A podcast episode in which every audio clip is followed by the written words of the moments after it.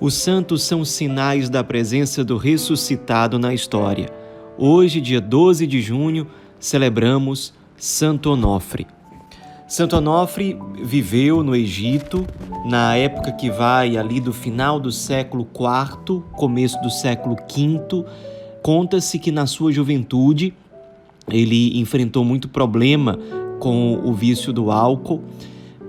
Depois de muita luta, de muita persistência, de muita ajuda por parte da sua família e cultivando a espiritualidade, contando com a graça de Deus, ele conseguiu realmente superar o vício e depois dedicou-se à vida religiosa, entrou no mosteiro que ficava próximo à cidade de Tebas, no Egito, e depois decidiu seguir uma vida de eremita, vivendo sozinho no deserto. Ele contou para São Pafúncio que escutou claramente o chamado de Deus para ter uma vida como a de São João Batista. Daí ele decidiu sair do mosteiro e viveu sozinho no deserto por mais de 60 anos. Falamos em São Pafúncio e é através dele que nós sabemos a maior parte das informações sobre Santo Onofre. São Pafúncio diz que ele era um abade de um mosteiro e estava discernindo se o seu chamado também era para a vida eremítica, ou seja, para a vida solitária no deserto. Então ele foi fazer uma experiência de vida eremítica no deserto e São Pafúncio conta que certa vez depois de caminhar muito, sol muito quente, ele começou a passar mal, ter muito cansaço e desmaiou, até que ele viu a imagem de um homem muito diferente, um homem com cabelo comprido, barba e vestido apenas com uma espécie de calça feita de folhas era Santo Onofre que ele conhecia. E Santo Onofre o acolheu, cuidou dele e ele passou um bom tempo convivendo com Onofre. Aprendeu muitas coisas com ele, viu que era um homem de profunda vida contemplativa, de profunda intimidade com Deus, testemunhou vários milagres na convivência com Onofre, de ir dormir ou voltar para o lugar onde eles dormiam, sem ter comido nada e do nada apareceu uma refeição para que eles pudessem jantar.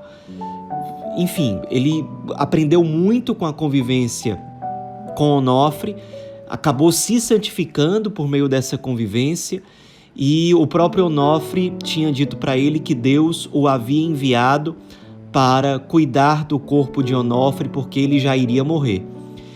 Então, de fato, foi isso que aconteceu. Pouco tempo depois dessa revelação de Onofre, ele ficou muito doente. São Pafúncio começou a cuidar dele é, com muita gratidão por tudo aquilo que ele tinha aprendido com Onofre, por Onofre ser uma presença de Deus muito clara para a vida dele. E ele, inclusive, São Pafúncio testemunha que viu um anjo dar a Sagrada Comunhão a Onofre, pouco antes dele morrer. E logo que Onofre morreu, ele enterrou o corpo de Onofre e logo o buraco que ele fez na terra para fazer o enterro simplesmente desapareceu. Como se Deus estivesse dizendo que aquele corpo era extremamente celeste e não seria mais visto nem tocado por ninguém. Esse foi mais ou menos o entendimento que São Pafúncio teve. E logo ele começou a falar a outras pessoas sobre Onofre, dizendo que era um homem santo, um homem de Deus, e as pessoas começaram a pedir intercessão dele, daquele eremita que pouquíssimas pessoas conheceram e que tinha fama de santidade a partir do relato de São Pafúncio. E as pessoas começaram a receber muitas graças pela intercessão de Santo Onofre. Milagres mesmo aconteceram, curas completamente extraordinárias. Hoje em dia, por exemplo, na Espanha, é muito difundida a devoção a Santo Onofre e aos poucos ficou muito popularmente conhecido Santo Onofre como o padroeiro daqueles que sofrem de alcoolismo ou do vício pelo álcool.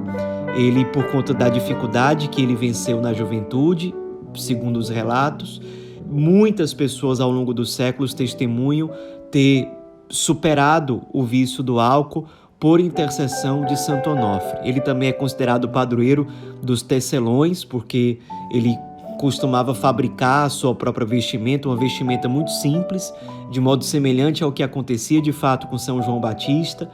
E as pessoas, enfim, ao longo dos séculos, não só os católicos apostólicos romanos, mas também os cristãos ortodoxos, são muito devotos a Santo Onofre e já testemunharam muitos milagres, muitas graças recebidas pela sua intercessão.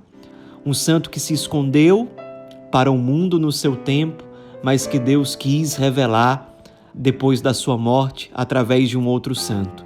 Um santo despojado que venceu os seus vícios pela graça de Deus, pela penitência, pela vida contemplativa e que deixou sua marca na história, não só pelo seu testemunho, mas pela intercessão na vida de tantas pessoas que se converteram, que receberam graças de Deus e que conseguiram de algum modo tocar a presença do ressuscitado pelas orações deste santo eremita que hoje nos acompanha no céu.